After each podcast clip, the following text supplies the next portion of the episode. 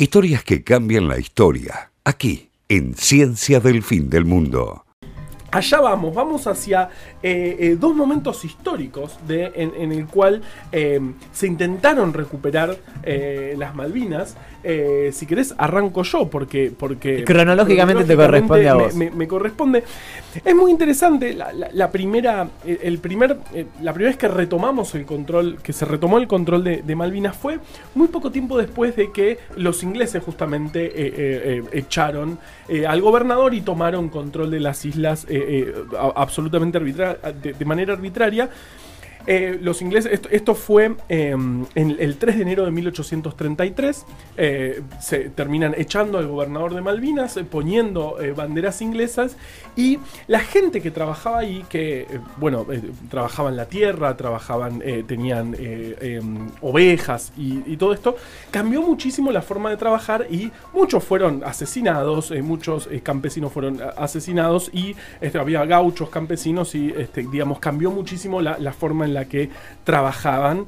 Em, y entre, entre esos campesinos eh, estaba el famoso gaucho Rivero, que era bueno, era, no, era, no era uno más, él, él eh, hablaba con todos y manejaba poder, manejaba gente eh, en las islas. Entonces, em, fue armándose su grupito, este, una vez que, las islas estaban tomadas por los ingleses, y el 26 de agosto de 1833, em, poco tiempo después. La, ocupación británica comienza el 3 de enero, el 26 de agosto, el gaucho Rivero con ocho peones atacan a los británicos en la casa principal, donde, donde, donde vivían, los terminan echando, y izan ahí la bandera argentina, que se mantuvo bastante tiempo. Es interesante, incluso si, si, si vemos eh, el viaje que, hizo Darwin, Darwin andaba por ahí. Lo loco de todo esto es que Darwin, cuando los ingleses tomaron las Malvinas, Darwin andaba ahí cerquita.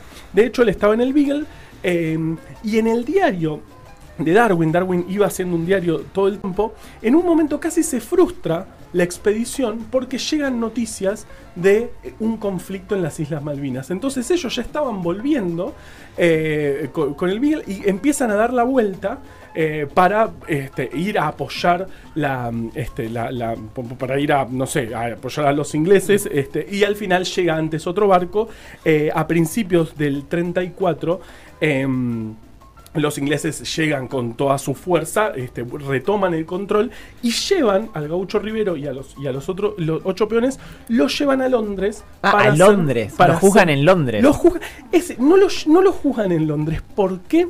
Porque la corte eh, em, inglesa dice que lo que ocurrió no ocurrió en territorio bajo el control de la, de, la corona británica. Ah, lindo antecedente, ¿no? Hola, ONU, mira. ¿Qué es la reina Victoria ya? Sí. claro, claro, eh, claro. Eh, eh. Justo la reina Victoria. Claro, porque finalmente eh, eh, digamos, ellos empiezan a tomar control, eh, anuncian el control de Malvinas en el 41, en 1841. Entonces, por eso a Rivero y a los ocho peones no los, no, los juzgan en Inglaterra y los devuelven a Montevideo. Nunca más, el gaucho Rivero nunca más volvió a la Argentina.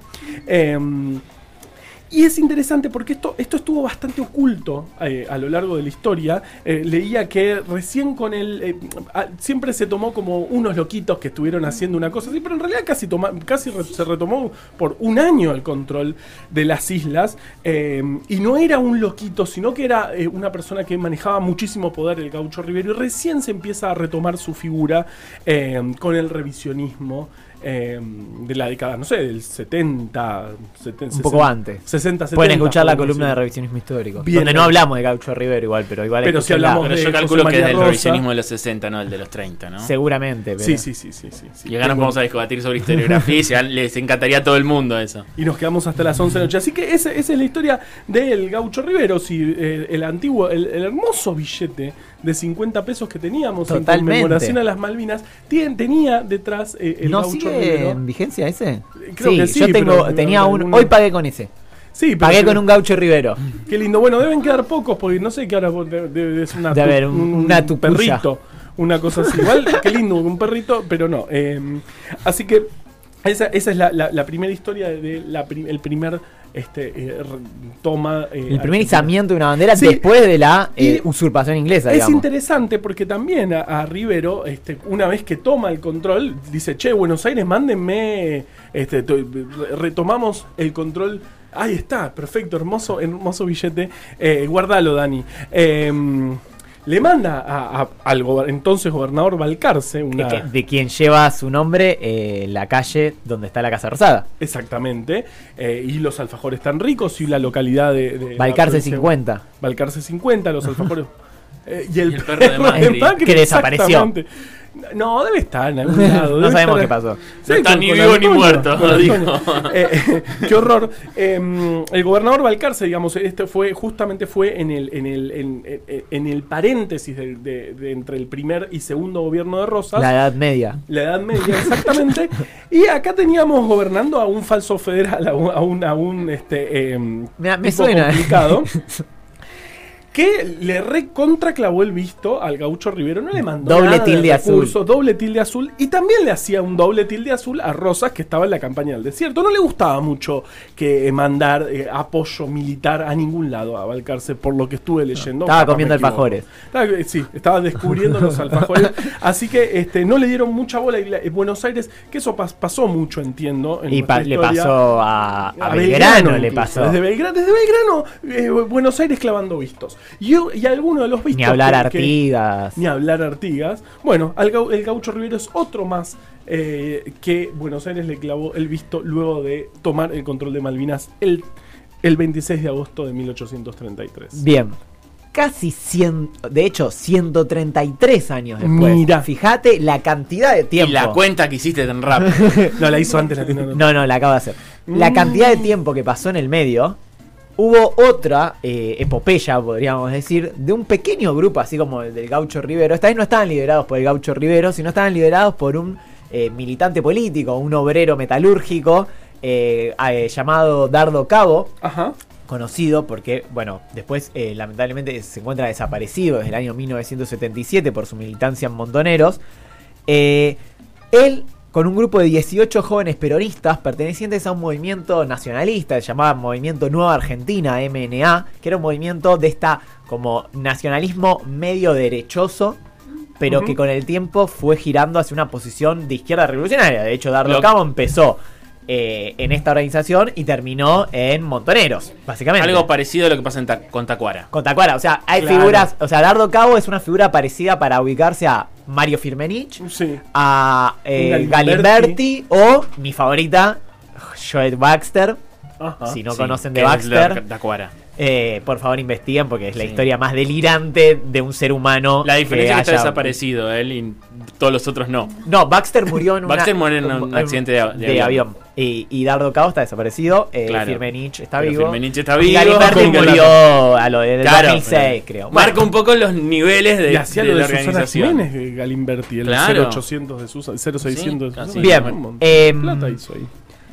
¿Qué hacen? Él eh, con su grupo eran todos jóvenes, 18 a 32 años. Había solamente una mujer que se llamaba María Cristina Berriar, que es, eh, es, loco porque ella era una periodista que lo entrevistó a Dardo Cabo y pegaron onda, empezaron a salir y le tiró ella la idea, digamos, de una obra de teatro que hablaba de Malvinas, de un avión que se iba y tuvieron como la idea, empezaron a investigar para hacer esto, que fue básicamente secuestrar un vuelo que salía de Aeroparque, del, aeropuerto Jorge Newbery, hacia Río Gallegos. Cuando estaban cerca de llegar a Río Gallegos, toman el avión. ¿Qué pasa? En el avión había dos figuras importantes. Una era un periodista eh, del diario Crónica, que se cree que este periodista, Héctor Ricardo García, estaba acordado con los...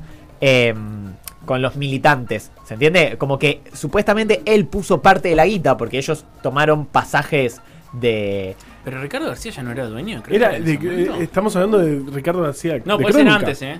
Eh, sí, dueño del diario Crónica, ah, tenés razón. Y también de la revista Sí, de Radio Colonia. Es muy, probable que haya puesto la guita. sí. porque la guita la tenía. él, siempre lo negó porque podían estar incurriendo en, obviamente en un delito. Pero supuestamente él puso parte de la guita junto a Bandor, porque en esta época Dardo Cabo era cercano a Bandor, más allá de que es uno de los señalados por el asesinato de Bandor. años más tarde. Ojo. Las cosas lindas del peronismo en los 60 y 70. El- el- Había tiros ahí. em, Sí. Bueno, entonces, eh, bueno, creímos que ahora había problemas internos. se supone que él pone parte de la guita para que esto suceda, porque justamente para tener la primicia eh, periodística. Ay, no lo puedo creer. Y otro- Amo. Y otro que Crónica estaba en el avión era el entonces interventor de facto, porque desde junio de este año estamos viviendo en la dictadura de Onganía. Claro. Junio del 66 se asume Onganía por la fuerza contra el gobierno semidemocrático de Ilia, porque asume con el peronismo proscripto y, pe- y- y casi perdiendo contra los votos en blanco. Bueno, Eh, pero alguien tenía que asumir para que los liberales digan que es el mejor presidente. Claro. Si no, no tienen a quién decir. Y dicen a Frondizi también. Claro. A como Macri, que decía que su eh, El de los presidente 50 años. favorito era, era Frondizi. Eh, estaba el gobernador de facto de, de- del territorio nacional, porque recién pasó a ser provincia en 1994, de Tierra del Fuego, un almirante llamado José María Guzmán. Entonces, lo que hacen es ahí tomar el avión y eh, desviarlo hacia las Islas Malvinas. Obviamente, el piloto primero dice: No, pero no vamos a llegar por la nafta, no sé qué. Dicen: Jate joder. Vamos Mirá a si hacerlo tenía igual. razón igual. Bueno, ojo, porque lo que dicen es que eh, lo que le pidieron es que el avión en vez de ir a 2000 vaya a 3000 metros de altura para que, digamos, la distancia que tiene que recorrer sea menos y la nafta llegue mejor. Además hay menos resistencia, ¿no? A esa Claro. altura. Cuando llega el avión, el 28 de septiembre, bueno, primero querían... to- Estamos en el 68. 6, 66. 66. No, no estás prestando atención. Ah. Listo. Eh, eh, llegan. eh, ¿Cuál era su objetivo? Tomar la casa de gobierno donde estaba el gobernador inglés. Digamos. En Pero Puerto bueno, Stanley. en lo que se llamaba Puerto Stanley. ¿Qué pasa? Llegan y no, no pueden por el viento y además el chabón no estaba. Como buen gobernador inglés, estaba jugando al croquet seguramente. Aunque igual el té. en Islas Malvinas hay mucho viento, pero mucho viento. O sea, el viento del sur es poco al lado de las Malvinas, por lo cual difícil jugar el croquet. Aunque la pelota es muy pesada. Es muy pesada la pelota del croquet. Tal vez se podía. Eh, No se dice estamos cricket, perdiendo toda la columna. No, No, hay cricket son- y croquet, son ¡Ah, ¡Dios santo! ¡Dios santo! ¡Dios santo! Bueno, El croquet es el de los martillitos, el cricket es el de la paleta. claro, es como, como un béisbol. Bien. No lo puedo, no lo puedo. Me levanto y me, siempre pensé que era al revés. Ocho integrantes llegaron cerca de, de- de- de la casa de gobierno, no pudieron estacionar ahí, al grito de las Malvinas son argentinas, viva la patria, y lo que hicieron fue izar siete banderas argentinas. Que eh, al día de hoy, una está en el Congreso de la Nación y Ajá. otra está en el Museo de Malvinas, Sí. de esas banderas. Siete banderas argentinas, y lo que dijeron es, eh, o sea, hicieron un anuncio por la radio del, del avión. eh, y lo que dijeron es: Operación Cóndor cumplida. Pasajeros, tripulantes y equipos sin novedad. Posición Puerto Rivero. ¿Por qué Puerto Rivero? Porque rebautizaron, Vamos fíjate de lo que hablamos antes, el Puerto Stanley como Puerto Rivero en Claro. homenaje a Antonio el Gaucho Rivero. Islas Malvinas. Autoridades inglesas nos consideran detenidos. Jefes de policía de infantería tomados de rehenes por nosotros hasta que hasta tanto gobernador inglés anule detención y reconozca que estamos en territorio argentino. Su objetivo era que digan que estaban en un territorio argentino, eh, o sea, cosa que obviamente nunca sucedió. Si algo que debía ser el gobernador, o sea, debía estar entrenado el gobernador de las Islas Malvinas y para no decirlo nunca. Es como. Lo loco- Y aunque se lo dijeran en, en dígalo con mímica. Es que como ellos no pudieron tomar la base, las bases operativas de Puerto eh, Rivero a partir de ese momento, Sí. vamos a decirle así porque nos gusta más, eh, tuvi- eh, lo transmitieron desde el radio de, del avión, no desde una radio de antena alta, pero un radio aficionado que estaba en Río Gallegos pudo captar Personajes, personajes hermosos la de la señal vida. y la retransmitió y llegó a Buenos Aires. Genio. ¿Qué pasó? Viva Perón. empezó a haber en distintas ciudades del país, Buenos Aires, Rosario, la más importante fue en Río Gallegos, movilizaciones a favor de esta gesta. ¿Se entiende? Movilizaciones de la gente pidiendo esto. Eh, y pasan dos cosas en el medio. Por un lado, la suerte de eh, Dardo Cabo y su grupo que, bueno, van negociando gracias a la intermediación de un sacerdote de origen neerlandés. eh, su rendición, donde bueno, lo que terminan haciendo es que eh, se van a ir y van a ser llevados a Ushuaia finalmente, donde van a ser juzgados por la justicia argentina, no por lo hecho en las Islas Malvinas, sino Por la toma por del avión. la toma del avión, Claro. que ese era el de importación de armas, Claro. que tenían armas que las llevaban encima. Eh, Antes del 2001. lo que sí, Claro. interesante, es que el objetivo de ellos era que no les tomen las banderas. Entonces, ¿qué hicieron? Se envolvieron con las banderas en el pecho de forma que no les puedan disparar. Eh, o sea, que, que si querían atacarlos, no les quiten las banderas, digamos.